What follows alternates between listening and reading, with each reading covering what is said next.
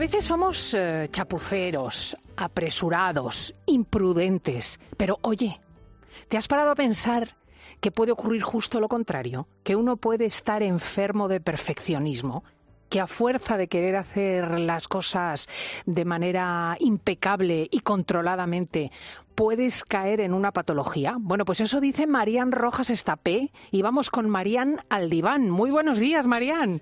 Buenos días, Cristina. Sí, sí, qué gran tema. Qué gran tema el perfeccionismo. Yo creo que, todos nosotros conocemos a alguien perfeccionista o incluso lo somos. Lo que pasa es que el perfeccionista no se reconoce perfeccionista, o sea, le cuesta, porque cree que está en, lo bueno, ¿no? Es el perfeccionismo, está en la, en la verdad. Está en la verdad.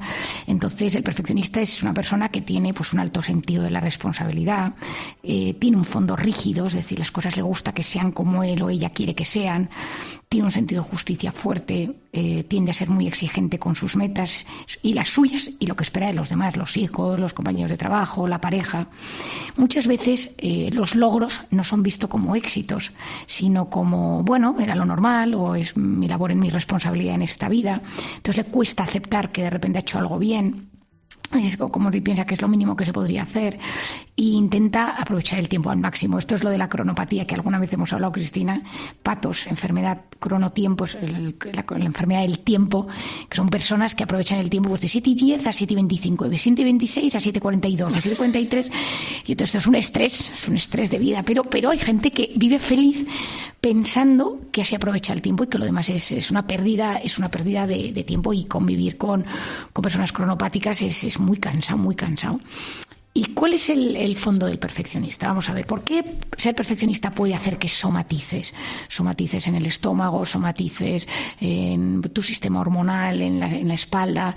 Porque todo lo que te hace vivir en modo alerta de forma constante te acaba enfermando. Es decir, cualquier rasgo de personalidad, cualquier factor de estrés que te hace vivir constantemente en alerta te acaba afectando al sistema inmune, al sistema neuroendocrino, a tu microbiota, eh, a, tu cuerpo y a tu mente.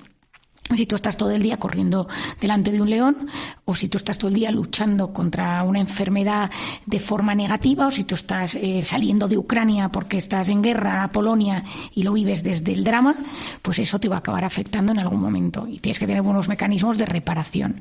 Bueno, pues el perfeccionista es el eterno insatisfecho. Siempre vive en modo alerta. Las cosas pueden estar más ordenadas, el email puede estar mejor redactado, el comportamiento de los hijos puede ser mejor, puedes estar más conjuntado es el orden, es la limpieza, es la forma de trabajar, es la forma de organizar un evento, es la forma de programar un, viaje.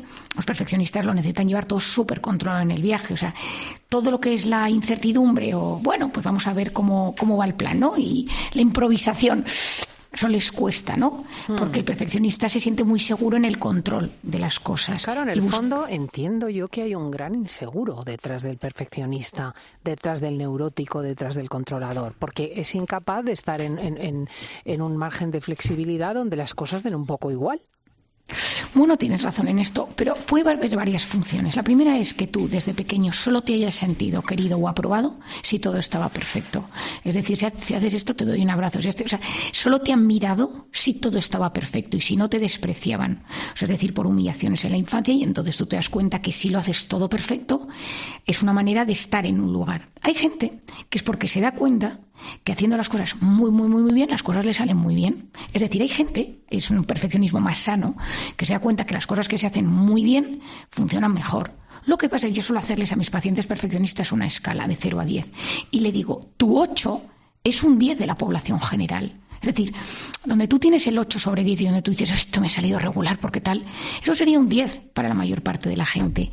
El problema es que el desgaste entre tu 8 y tu 10 es decir, todo lo que tú tienes que trabajar para pasar de ese 8 sobre 10 a un 10 sobre 10 te produce un desgaste brutal. Entonces, lo hablaba eh, ayer con una paciente que trabaja en, un banco y entonces es hiperperfeccionista y los mails y las presentaciones y las reuniones con los clientes y se las prepara y tal. Y entonces el otro día le, hablábamos un día y me decía, no, es que, Marían, es que las reuniones no me salen de 10 y le digo, es que tu 8 es un 10, tú pregúntale a tu jefe. Y efectivamente se fue a hablar con el jefe y el jefe le dijo, mira, no lo hagas mejor porque, porque te vas a enfermar. O sea, el, es que yo las diapositivas, es que yo, bueno, pues este perfeccionismo eh, tiene un, factor de estrés muy grande. ¿Por qué? Porque nunca nada va a estar perfecto. Pues tienes que partir de una base, al final, eh, back to basics, o sea, la perfección no existe. Es decir, bueno, todos... aparte otro dato, ¿eh? los que somos muy prácticos sabemos que lo mejor está reñido con lo bueno. Quiero decir Total. que tú puedes de tal manera desear optimizar un fin que al final jamás llevas a cabo nada, jamás das nada por aprobado y sobre todo eres incapaz de trabajar con lo que hay. Bueno, y sobre todo porque tienes, y llega un momento que tienes muy mala relación con los de alrededor. ¿Por qué? Mm. Porque que piensas que los demás, toda su vida es mucho más, eh, lo hacen todo de forma mucho más mediocre, te frustras muchísimo.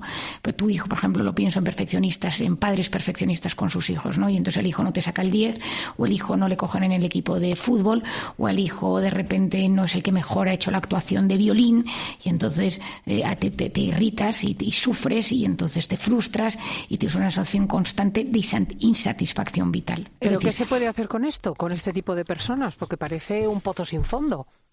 Bueno, lo primero es que ellos se den cuenta de ese fondo perfeccionista, ¿no? Es decir, a veces hay que decírselos con muchísimo cariño y decirles, oye, tienes ese fondo perfeccionista. Entonces la gente dice, pues eso es bueno, ¿no? Es que aquí hay que tener en cuenta una cosa, Cris, es que la gente piensa, bueno, pero Marian, eso es buenísimo, porque soy una persona que intento hacer las cosas bien y en un mundo como en el que estamos, pues es gente que, que lo trabaja mucho y le digo, ya, pero hay un momento que tú no lo quieres hacer bien tú lo quieres hacer excelente, sin ningún error, y eso te lleva a una comprobación constante, a una gran rigidez. El, el, perfeccionista quiere que lo hagan como él quiere que lo hagan. O sea, si alguien viene y te dice, oye, yo también lo he hecho muy bien, pero lo he hecho de otra manera, sufrimiento, sube cortisol, ¿sabes? Intensidad. Y entonces ser conscientes. Cuando uno se da cuenta cómo lo está somatizando, porque ese nivel de alerta se somatiza, pues a veces duermes más, est mal, estás irritable, tienes contracturas de espalda, tienes la, la, tripa hinchada, es decir, es que se somatiza. Todo lo que ese estado de alerta mantenido, Cristina, se somatiza. Pues estas personas a veces te dicen, oye, tú pregúntale a un perfeccionista cómo lo somatiza, siempre te dirá algo, porque hay algo de su cuerpo que se resiente. Cuando uno es consciente de ello, tiene que hacer un ejercicio de soltar un poco. Yo, por ejemplo, tengo un gran amigo arquitecto, que es un arquitecto maravilloso y que ha hecho casas y, bueno, y proyectos preciosos, pero es muy, muy perfeccionista y sufre y se le ha caído el pelo y a veces tiene erupciones cutáneas y le pasan cosas, ¿no? Y entonces un día me dijo que se estaba haciendo su casa y entonces le dije, tienes que dejar un fallo visible a tus ojos, invisible a los demás, que cada vez que lo veas digas, este fallo me sana, este fallo me sana. Entonces un día me quedé con él y me dice, Marian, tengo una viga del techo que está un poco torcida y la tengo que cambiar. Y le dije, no, no, no, esta es la que te va a sanar. Tú vas a entrar en tu casa, solo tú vas a verla, porque me dijo que eran tres grados, o sea que yo no sé mucho de esto, pero tres grados, tú por hecho que me dejé a 90 todavía, tal. Sí. Y entonces le dije, mira, tres grados no lo ve nadie más que tú. Por lo tanto, cuando tú entres, miras a la viga y dices, me viene muy bien que esta viga está un pelín torcida para sanarme, porque si no tu casa nunca va a estar. Fuimos un día a cenar a su casa, le digo, ¿dónde está la viga torcida? Me enseña todas las vigas iguales y digo, aquí no está torcida. Y dice, Marían, tres grados. Bueno, pues esto efectivamente, el sufrimiento me dice, pero yo lo miro, yo le digo a mis amigos, esa viga está torcida, pero mi amiga Marian me dice que esto me sana, ¿no? Qué bonito, bueno, pues, qué bonito, ¿sí? porque también eso puede ser la reflexión que haga el perfeccionista frente al imperfecto o lo que él considera el imperfecto, ¿no? Esta persona me sana. Esto, esto, claro, esto me sana porque esto me naturaliza, me humaniza, me... Y entonces, y sobre todo saber que hay un momento que se produce un desgaste. Es decir, no se puede estar en alerta con todo y a veces hay gente que es perfeccionista con el orden, con la limpieza. Claro, nunca la casa está siempre ordenada, nunca está todo perfectamente limpio, nunca está todo perfectamente planchado, nunca está todo perfectamente por colores. Y si está es porque, porque estás agotado, porque es que es imposible. Sí, sí. Y entonces ese correo electrónico, ese saber exactamente la gente cómo está pues trabajando, claro. esto está claro. Y entonces, el ser consciente de ello, el ser consciente de cómo lo somatizo, el ser consciente de cómo los del entorno se toman mi perfeccionismo, porque hay mucha gente que dice, por favor, ayúdame con mi madre, ayúdame con mi hermano, ayúdame con mi cuñado, ayúdame con mi jefe, ¿no? Bueno, pues, y luego los que lo escuchan, si alguno me está escuchando que tiene alguien en el entorno, aprovecharse de lo bueno de ellos, porque muchas veces con los perfeccionistas aprendemos a hacer las cosas muy bien, otra cosa es que luego lo relajemos, pero vemos cómo se hacen las cosas muy bien y también hay que saber que ese macro esfuerzo, pues a veces eh, nos puede desgastar un nivel que no vale la pena y saber medirnos. Siempre aprendo tanto. Con Marian Rojas Estapé. Bueno, el que quiera seguir aprendiendo tiene sus libros, como em, eh, encontrar a la persona vitamina o hacer que te pasen cosas buenas.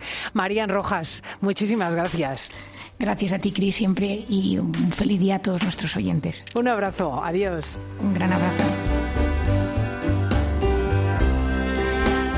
¿Qué te preocupa? ¿Te preocupa como a mí que el lunes viene el frío? Otra vez las nieves en las cumbres, otra vez las lluvias. Vamos a ver cómo nos lo cuenta Jorge Olcina, que es uno de los episodios más seguidos del fin de semana.